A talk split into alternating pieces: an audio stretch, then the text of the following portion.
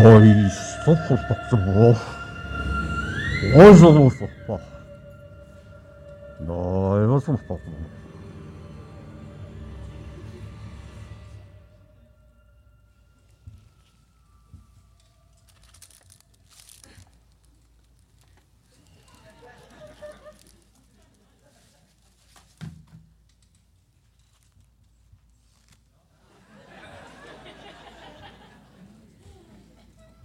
On m'a dit de sourire.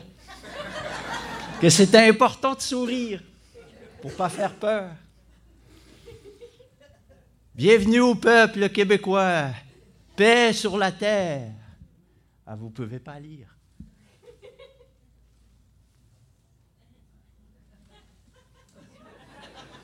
On m'avait dit que ça marchait pas.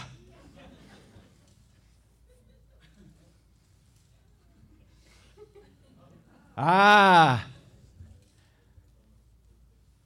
On m'a aussi dit de prendre l'accent québécois. Que le message passerait mieux si j'avais l'accent québécois. C'est bon comme ça? C'est pas la bonne, hein? Bon, attendez, je vais changer. Bon, c'est-tu mieux comme ça? Ça a du bon sens? Hey, les enfants, c'est pas mes mains, hein, ça. C'est des gants. Vous savez pourquoi j'ai les doigts pointus comme ça? C'est parce que les ingénieurs de mon vaisseau, ils ont fait les boutons tellement petits que j'avais besoin des doigts pointus pour peser sur les boutons. Ah, les ingénieurs. On a du problème avec eux sur notre planète aussi. Bon. Eh bien, c'est mieux comme ça, hein? On m'avait dit, je prends un très grand risque un très grand risque en venant ici parce que je ne suis pas chez moi. Et euh, je ne savais pas trop comment vous alliez euh, m'accueillir. Et j'espère que les, les enfants, vous n'avez pas eu peur. Vous n'avez pas eu peur? Excellent. Parce que l'idée, ce n'était pas de vous faire peur. C'était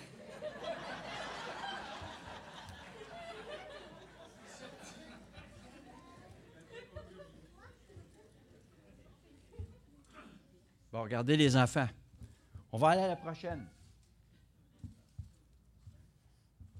Vous connaissez les fourmis? Hein? Vous avez déjà vu des fourmis? Avez-vous déjà parlé aux fourmis? Oui, vous parlez aux fourmis? Écoutez, imaginez, imaginez que vous, vous devez passer un message important aux fourmis, que s'ils continuent de creuser, ils vont tous mourir. Et puis là, ça presse, c'est urgent. Mais vous avez un super pouvoir spécial que vous pouvez utiliser une seule fois. Puis vous devez avertir les fourmis parce qu'ils vont mourir. Qu'est-ce qu'on fait? Qu'est-ce qu'on peut faire avec le super pouvoir, les enfants? Qu'est-ce qu'on pourrait faire? On pourrait les transporter ailleurs. Hein? Ouais, mais ils vont creuser aussi là-bas. Ça ne marchera pas. On pourrait boucher le trou. Mais ils vont creuser à côté. Ils ne comprennent pas. Ils ne comprennent pas le message. Qu'est-ce qu'on pourrait faire? Une idée? Ah! Me transformer en fourmi pour aller leur parler. Hein? On a vu ça? Fourmi Z. Mais je pense pas que c'était un humain, lui. Il fallait les avertir qu'il y avait un problème. Il y avait un danger qui venait. Il devait leur parler. Connaissez-vous quelqu'un qui a changé d'apparence pour venir nous parler? Pas moi, là, pas l'extraterrestre, hein? Ça, c'est pas vrai en passant. En tout cas, moi, je crois pas à ça. C'était une blague. Connaissez-vous quelqu'un qui s'est transformé pour venir nous parler, qui a changé pour nous ressembler et nous parler, pour nous dire qu'on était en danger? Je pense qu'il y en a une réponse. Jésus! Bravo! Vous avez passé le test. Bon, OK, les enfants, c'est le temps de l'école du dimanche. Alors, euh, les petits humains, âgés entre 4 et 11 années solaires, vous pouvez aller avec euh, Marlène et Étienne. Bon, et pendant ce temps-là, moi, je vais enlever une autre couche.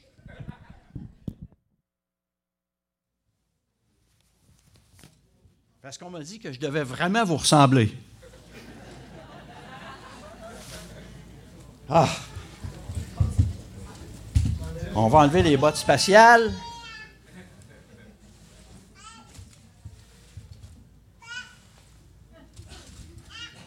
Voilà! C'est mieux ça?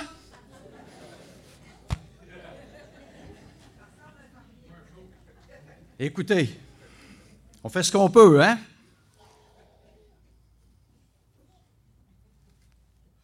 Bon, est-ce qu'on a un, deux, un, deux. Vous savez, je viens d'une planète lointaine. Et euh, comme je disais, on a pris un risque en m'envoyant vous visiter. Ça fait longtemps. Ça fait, vraiment longtemps. Mes lunettes sont dans mon, habit. Et euh, dans quelle poche? C'est la bonne. Ça fait longtemps qu'on vous observe et puis euh, on se disait, bon, ils sont tellement imprévisibles, mais maintenant, ça y est. On, se ressemble, hein?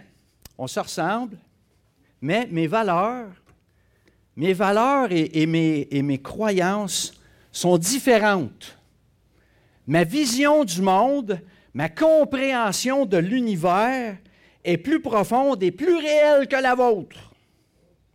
Je sais je sais des choses qui sont encore un mystère pour vous. Vous êtes un peu comme des fourmis comparé à mon intelligence. Je connais le mystère de la caramilk. Et vous savez, euh, dans notre monde, les hommes, dont je suis, nous comprenons parfaitement nos femmes ce qu'elles pensent, ce qu'elles euh, ont comme émotion, on les comprend parfaitement. Ça nous a pris des millions d'années d'évolution pour y arriver.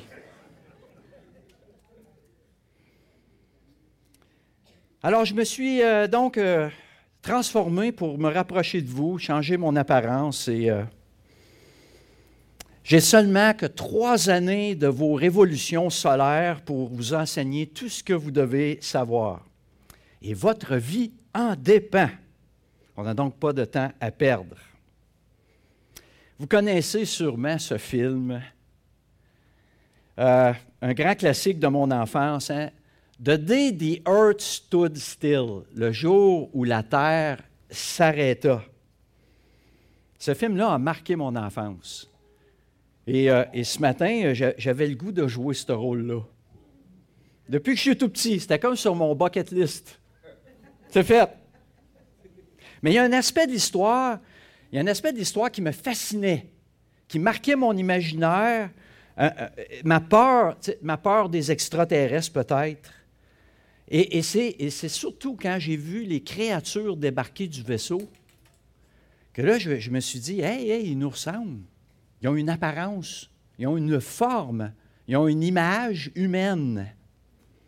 Et ça, euh, ça me rassurait. Puis je trouvais qu'il parlait très bien français aussi, l'extraterrestre. vous vous souvenez de son nom?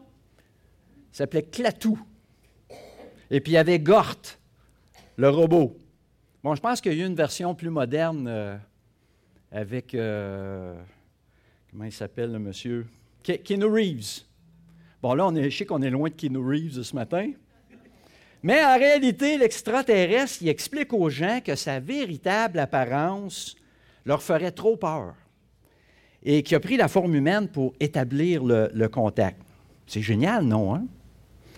Mais je vous informe que le, scripteur du film, qui est M. Edmund North, il n'a pas inventé ce concept-là. Euh, je doute même qu'il s'est inspiré d'une histoire vraie. Mais ça, je vous en reparle plus tard. On a donc une nouvelle mini-série qui débute ce matin. Prendre des risques. Donc, ce sera notre mini-série pour euh, l'automne et certainement une partie de, l'hiver. Ça n'a pas l'air, mais l'hiver s'en vient. Euh, et à chaque premier dimanche du mois, on va avoir une partie sur euh, ce qu'est prendre des risques, mais toujours dans la perspective, dans la perspective de la marche chrétienne. Bon, vous savez tous que c'est prendre un risque. Hein? Il y a toutes sortes de risques dans la vie. Mais c'est quoi? C'est quoi, en fin de compte, un risque? On va regarder euh, une définition, celle du Larousse. Le risque. Le risque, c'est masculin. Et euh, ça vient du mot italien risco ou du latin euh, risicum, c'est-à-dire qui coupe, c'est dangereux, ça, peut faire mal. Euh, première définition, possibilité, probabilité d'un fait, d'un événement considéré comme un mal ou un dommage. Les risques de guerre augmentent. Deuxième définition, danger, inconvénient, plus ou moins probable auquel on est exposé. Courir le risque d'un échec un pilote qui prend trop de risques. Fait de s'engager dans une action qui pourrait, avoir un avantage, mais qui comporte l'éventualité d'un danger. Avoir le goût du risque. Sais, comme le jeu, l'adrénaline, les sports extrêmes. Et qu'est-ce qu'on dit, hein? Qui ne risque rien n'a rien. Il y a les grossesses, une grossesse à risque. Il y a des placements à risque. Une opération, une chirurgie à risque. Et quatrièmement, préjudice sinistre éventuel que les compagnies d'assurance garantissent moyennant le paiement d'une prime contre les risques naturels ou industriels. C'est garanti jusqu'à temps que ça arrive. Et on a même parfois des avertissements par rapport aux risques. Hein? C'est aventurez-vous, faites cette activité à vos risques et périls. Et il y a même ces, grosses pancartes avec un indicateur, une aiguille, hein? l'indice du risque d'incendie. On a vu ça le printemps dernier à travers le Canada, hein? de bas, moyen à extrême.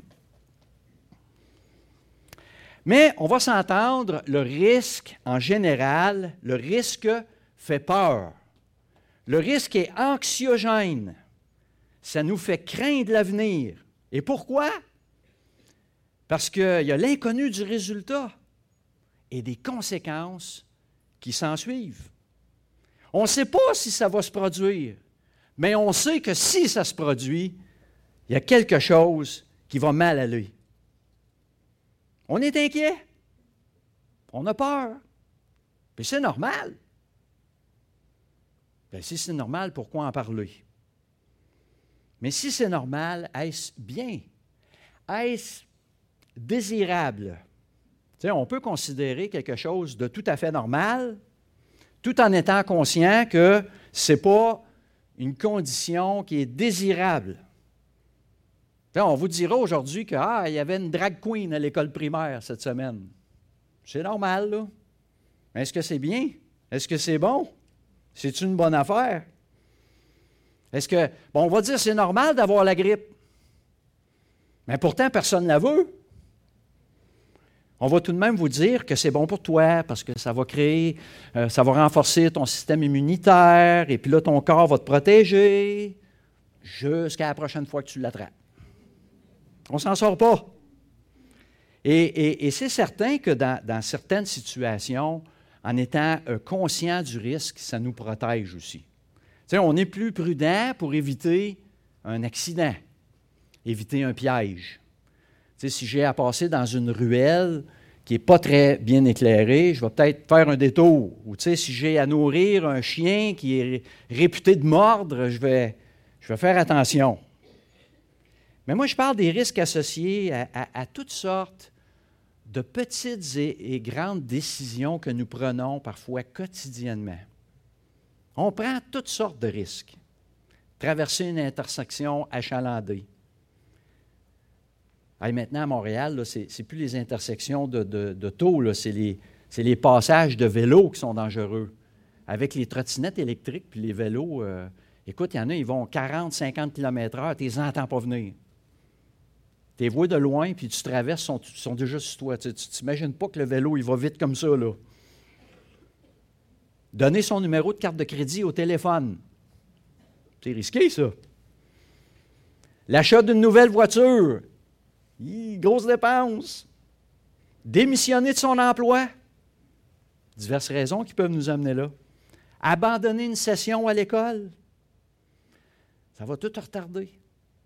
Qu'est-ce que les autres vont dire? Qu'est-ce que mes parents vont dire? Dire non à un contrat payant. Dire non à des bonnes choses. Aller dire à mon voisin qui nous dérange avec sa tondeuse lors du souper. Mais là, c'est bon, je pense qu'il m'entendait parce qu'il y a une belle petite tondeuse électrique à cette heure. Ouh, ça fait presque plus de bruit. Ou d'aller demander à ce beau jeune homme ou cette belle jeune fille d'aller prendre un, aller prendre un café au McDo pour faire connaissance. Tout d'un coup, il n'aime pas le café. Ou peut-être qu'il est anti-McDo. Se marier. Avoir un enfant. Ou dire à ma femme que, me semble qu'il y a un peu plus de poussière que d'habitude sur les meubles dans le salon. Ça, c'est risqué. Mais, blague à part, vous comprenez, vous comprenez à quoi je fais référence. Hein. Regardez ce, philosophe français, Jean, Grenier. Jean Grenier qui écrit euh, Dans une vie qui repose sur un perpétuel pari, le risque être un perpétuel bonheur.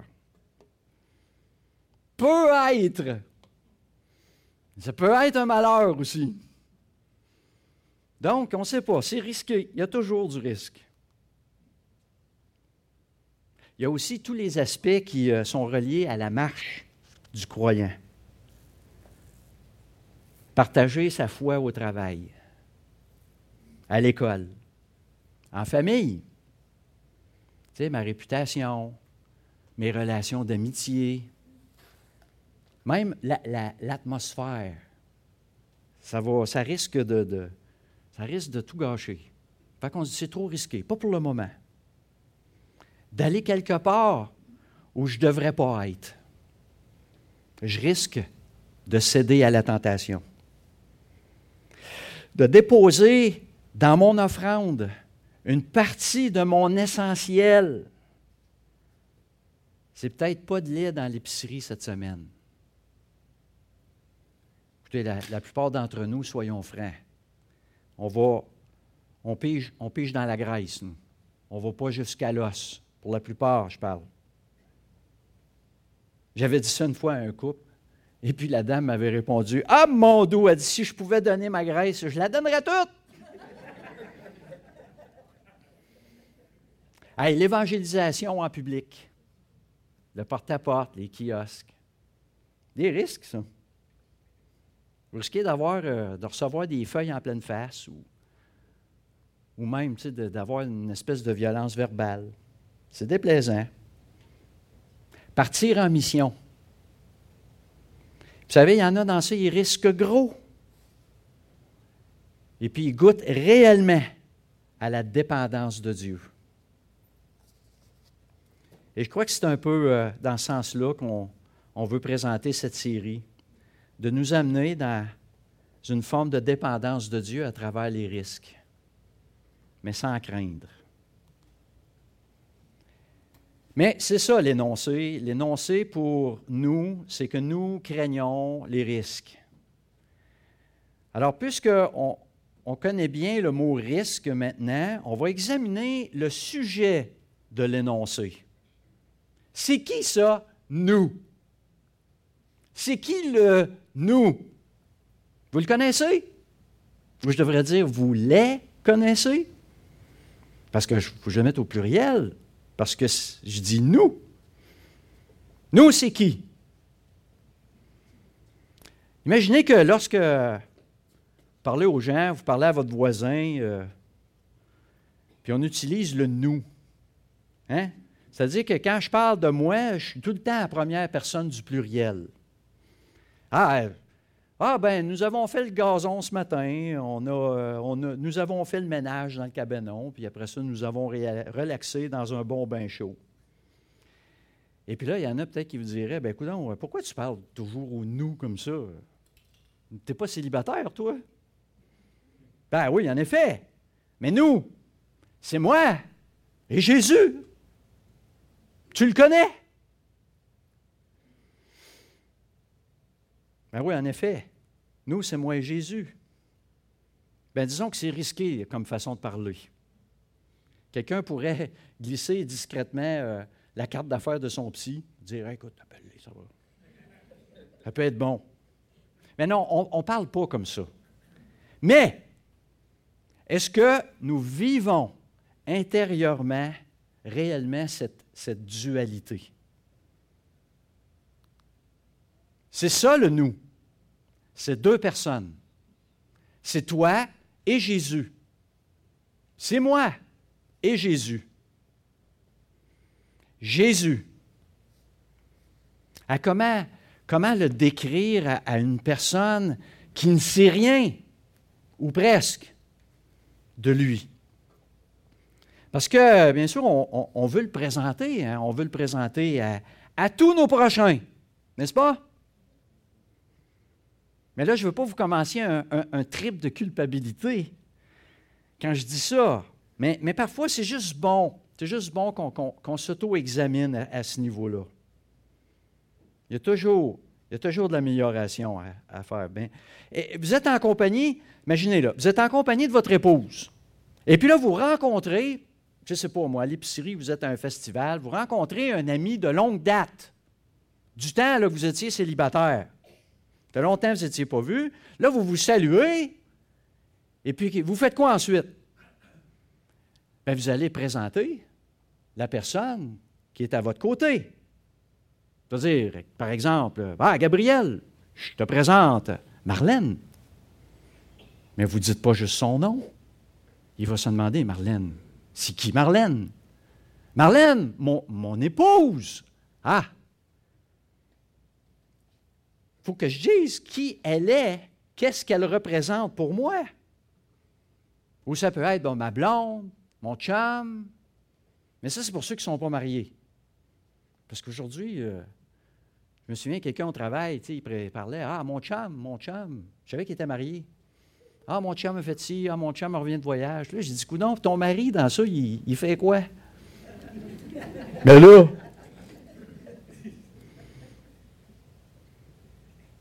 Jésus, qui est-il? La plupart d'entre nous, on pourrait parler de Jésus en termes terrestres. C'est dans où il est né, ses parents, son enfance, son ministère, ses paroles, ses actions, ses miracles. Mais il y en a un autre Jésus. Ben, c'est le même en passant, il n'y a pas deux Jésus. Il y a le Jésus, il y a celui qui est glorieux. Le Jésus glorieux. Et si vous vous demandez de quoi je parle, allez lire Apocalypse chapitre 1 et le chapitre 4. C'est de ce Jésus-là je parle. Mais c'est une question qui mérite réflexion. Regardez ça. Qu'est-ce que Jésus voulait d'abord et avant tout faire savoir aux disciples à propos de sa présence parmi eux? Qu'est-ce qu'il voulait leur faire savoir? Qui il était qui il est réellement. Parce que on pouvait l'appeler un sage, un maître, un rabbin, un nourrisseur, un guérisseur.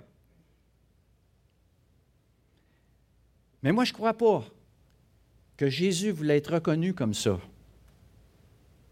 d'être décrit par les œuvres, mais par qui il est dans son essence. à cause de ses œuvres, à cause des œuvres qu'il voit. Regardez ce que le Seigneur dit dans sa prière à son Père. Jean chapitre 17, verset 3. Or, la vie éternelle, c'est qu'il te connaisse. Qu'il te connaisse, toi, le seul vrai Dieu, et celui que tu as envoyé, Jésus-Christ. Qu'il te connaisse. Et l'apôtre Jean écrit au chapitre 1, verset 18, Personne n'a jamais vu Dieu. Le Fils unique qui est dans le sein du Père est celui qui l'a fait connaître. Le Fils unique qui est pleinement incarné dans la personne de Jésus. Et Jésus dit en Jean 14, verset 9, Celui qui m'a vu a vu le Père. Mais ça, c'est particulier comme déclaration. Qu'est-ce qu'il faut comprendre dans ça? Que le Père qui est dans les cieux est un homme dans trentaine, cheveux barbe, ni beauté, ni éclat pour attirer les regards, un aspect qui n'a rien pour plaire. C'est ça le Père céleste? Et qu'est-ce qui est arrivé à mon âme bénit l'Éternel, Éternel mon Dieu, tu es infiniment grand, tu es revêtu d'éclat et de magnificence. Il s'enveloppe de lumière comme d'un manteau. Psaume 104. Le Père est un Dieu de gloire et de splendeur à un point tel qu'on ne pourrait le voir sans mourir, sans vivre. Mais ce Jésus, homme de Nazareth, il ne fait pas mourir en le regardant, mais il se compare au Père. Il dit aux disciples que le Père est en lui et qu'il est en le Père. Jésus, le Fils, désirait ardemment faire connaître à ses disciples la gloire en la personne de son Père. Mais il ne saisissait pas.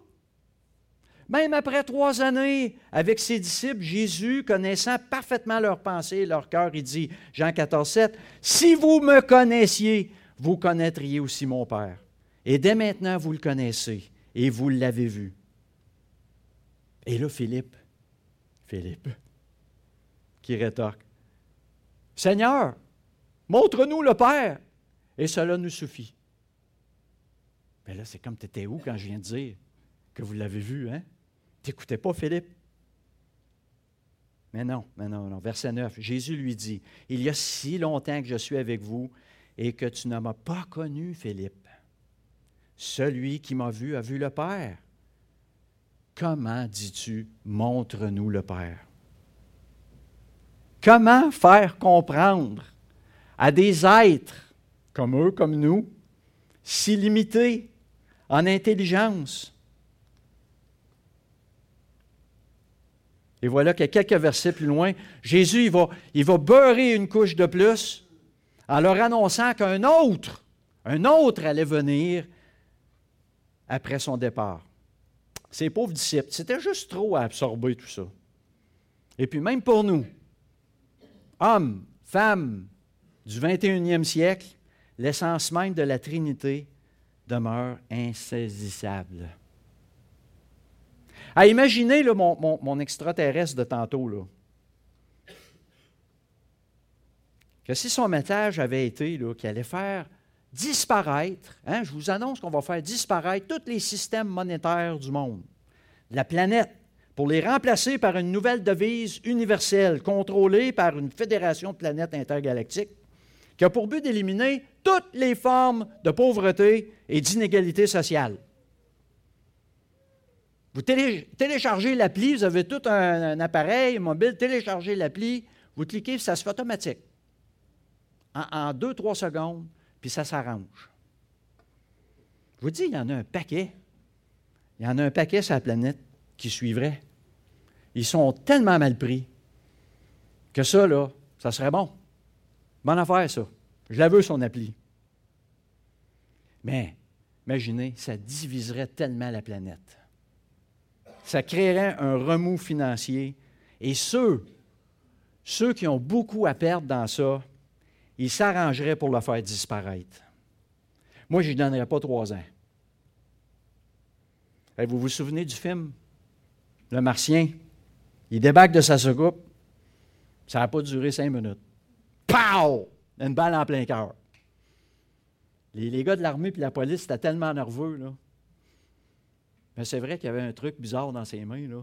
Ça faisait menaçant un peu, mais quand même, il n'y avait rien fait de mal. Il a une balle en plein cœur, puis il meurt. Mais coup de théâtre. Son robot. Gort. Là, il sort la capsule, lui. Oh, oh. Toum, toum, avec son laser. mais, mais il ne tue personne. Il tue personne. Il fait juste neutraliser les armes. Il ramasse le martien qui est mort. Il l'amène dans sa coupe. Puis il ressuscite. Son robot bienveillant. Vous savez, je vous l'ai dit, ce film-là est inspiré sur une histoire vraie. Puis on va revenir à l'histoire des fourmis avec les enfants. Ça, c'était un missionnaire qui racontait ça à des enfants de la rue en Afrique. Des enfants qui, vivent dans la rue, qui n'ont rien, qui sont laissés à eux-mêmes. Et qui venaient souvent à l'orphelinat pour euh, la nourriture et puis entendre euh, des histoires de la Bible. Les enfants aimaient ça. Et puis là, le missionnaire, il disait De quoi je pourrais leur parler ce matin? Puis là, il leur parle de ces fourmis-là. Qu'est-ce qu'on peut leur dire? Qu'est-ce qu'on peut faire? Puis il y en a un des enfants, il dit Ah, il dit Moi, je me transformerai en fourmi pour aller leur parler.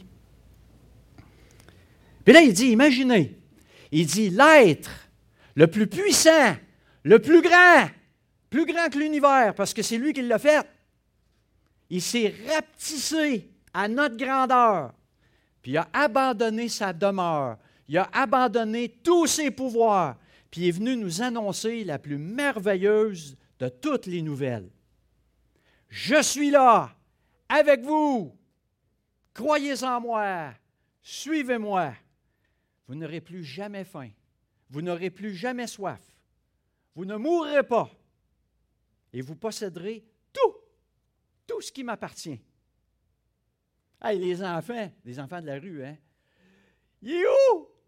Il est où cet homme-là? on veut le rencontrer. Mais là, le missionnaire leur explique hein, que des gens qui, l'écoutaient ils n'étaient pas d'accord avec lui. Puis ils se sont arrangés pour le faire mourir. Il était jaloux. Il allait perdre des choses. Puis ils l'ont crucifié sur une croix. Et là, il y a un des enfants, il a dit Je sais de qui tu parles. Là, il a allumé, lui, parce qu'il avait entendu les histoires. Tu parles de Jésus. Et là, les enfants étaient tous excités. Cet être le plus puissant qui a tout risqué, même sa vie, il a tout risqué à ta place, à ma place. Il a fait tout, ce que j'étais incapable de faire. Mais ce que les méchants ne réalisaient pas, c'est qu'on ne peut pas tuer cet être tout-puissant, qu'il a un papa tout-puissant qui veillait sur lui et qui l'a ramené à la vie.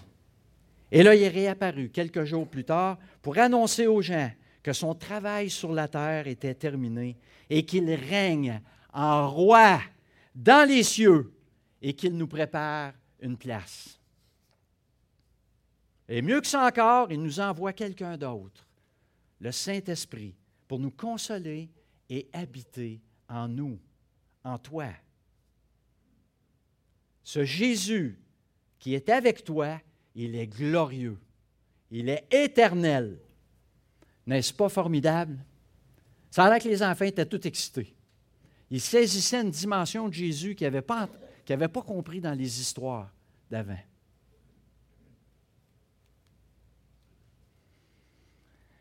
Alors, comme j'ai dit, on craint le risque. Nous craignons le risque. Et maintenant, en sachant qui est nous, est-ce que cet énoncé fait du sens? Celui qui a tout risqué pour toi, qui a tout risqué pour moi, ne veut pas que nous soyons freinés ou apeurés par le risque. Jésus s'occupe du risque. Il est l'assurance tout risque. Pas, pas, le bar du village dans les, Gaulois, là. Tout risque. Hein? Si l'on prie, hein, quand on prie pour un sujet, en son nom, qu'on remet entre ses mains une situation, un problème, un dilemme, eh bien, on met le risque qui vient avec dans cette prière-là.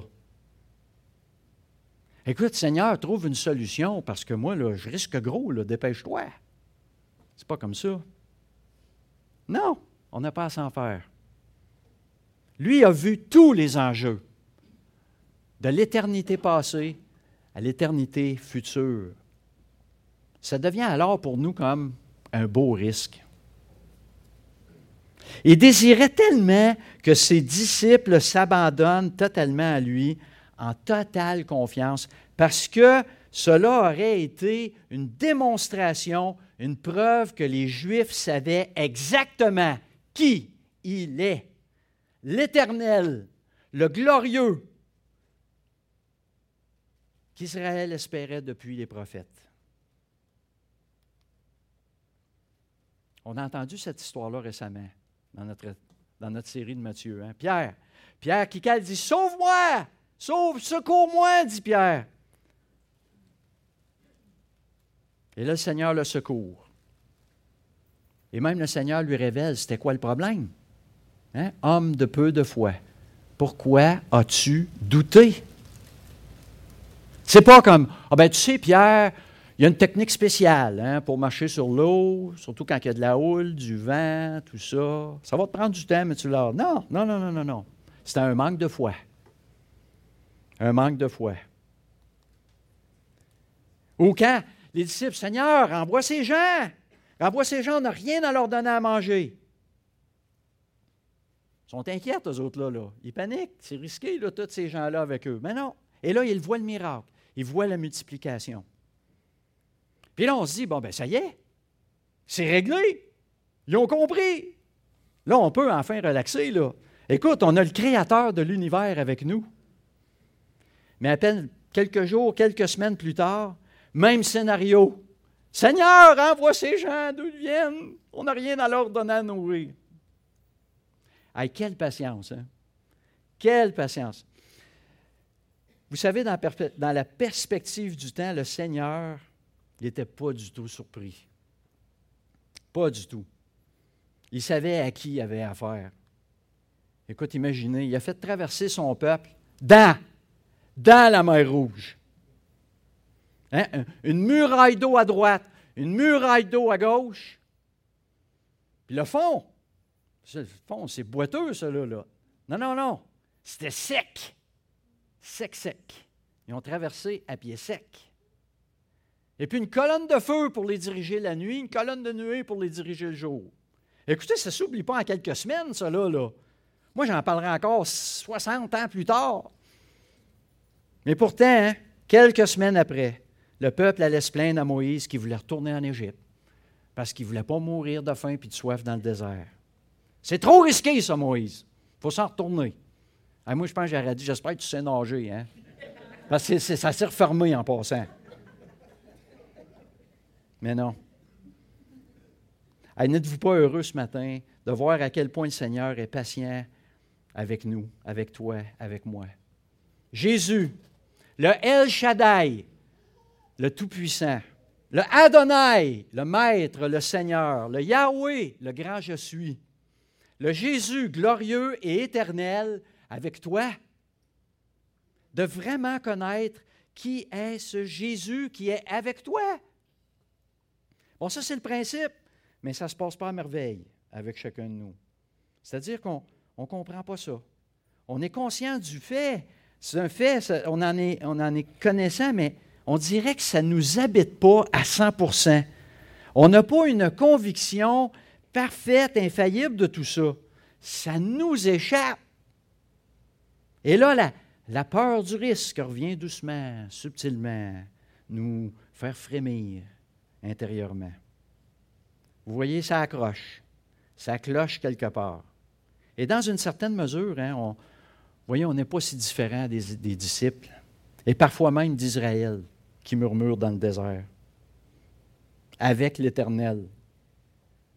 Mais moi, je veux vous rassurer ce matin. Peut-être que vous avez du mal à gérer les émotions ou les sentiments par rapport au risque de la vie aux risques rattachés à vos choix, à vos décisions. Mais je crois qu'il est bon, je crois qu'il est bon et, rassurant de remettre les, les choses en perspective, en se rappelant, en se rappelant qu'à un moment donné dans votre vie, vous avez reconnu devant Dieu votre état de pécheur, de rebelle, de moqueur, d'indifférence.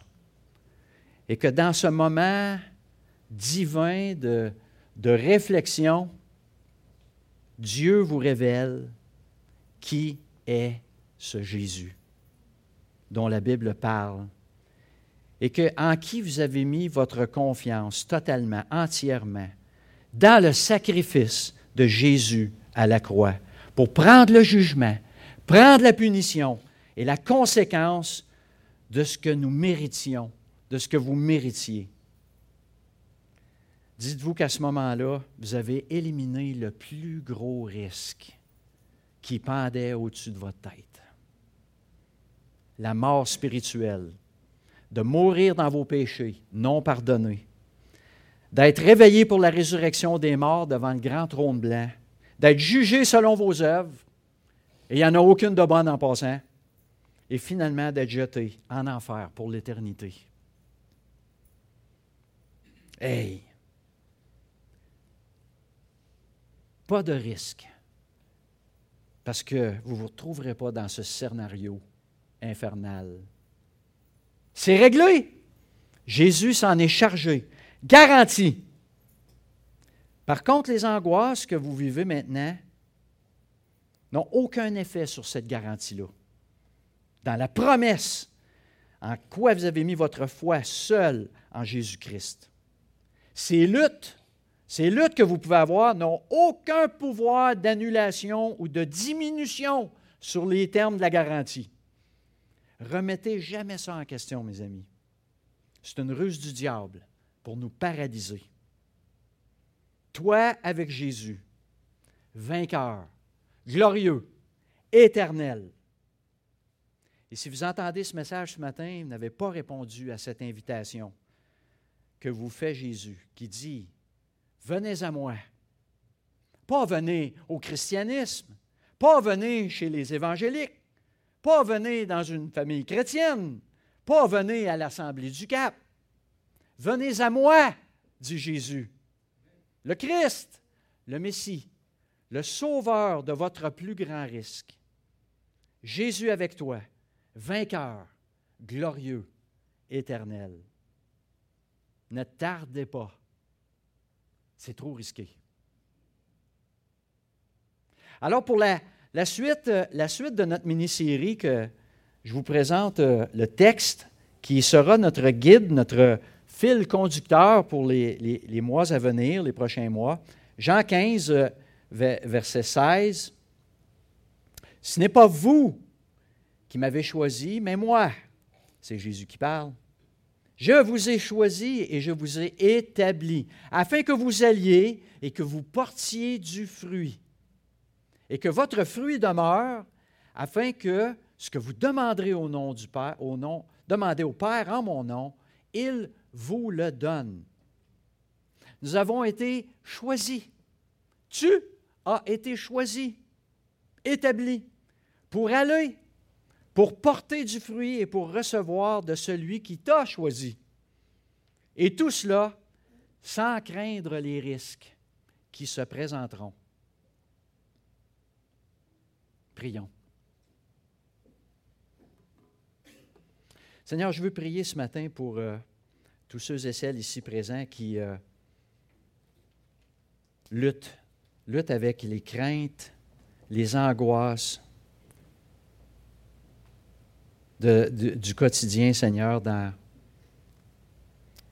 toutes les choses qu'on entend, qu'on voit, qu'on entend parler. Seigneur, je veux te prier que tu rassures les cœurs et que tu leur rappelles que c'est toi qui les tiens. Ce n'est pas une religion, ce n'est pas, ce n'est pas un système, ce n'est pas leur performance, mais c'est toi, toi le glorieux, le vainqueur, l'éternel, qui les tient dans ta main et que rien et tu ne laisseras rien changer dans, ce que tu as accompli en eux. Et rassure, Seigneur, les cœurs. Seigneur, pour ceux qui tardent toujours à répondre à ton appel, Seigneur, je te prie de, de vraiment euh, ouvrir leurs yeux, comme tu l'as fait à l'apôtre Pierre, qui a témoigné que tu étais le Christ, le Fils du Dieu vivant, et que cela venait du Père. Alors, je te prie que, que ton Saint-Esprit puisse ouvrir les yeux de ceux qui, se questionnent encore et qui se demandent, Seigneur, que, qu'ils aient cette conviction profonde dans leur cœur qu'ils ont besoin de toi à cause du péché et que tu les sauveras, tu les guériras, tu les guériras à l'instant même et ils t'appartiendront pour toujours. Oui, Seigneur Dieu, fais, nous du bien ce matin et aide-nous à comprendre comment tu agis à travers ces risques que nous avons au quotidien? Dans le nom de Jésus-Christ, nous te prions. Amen.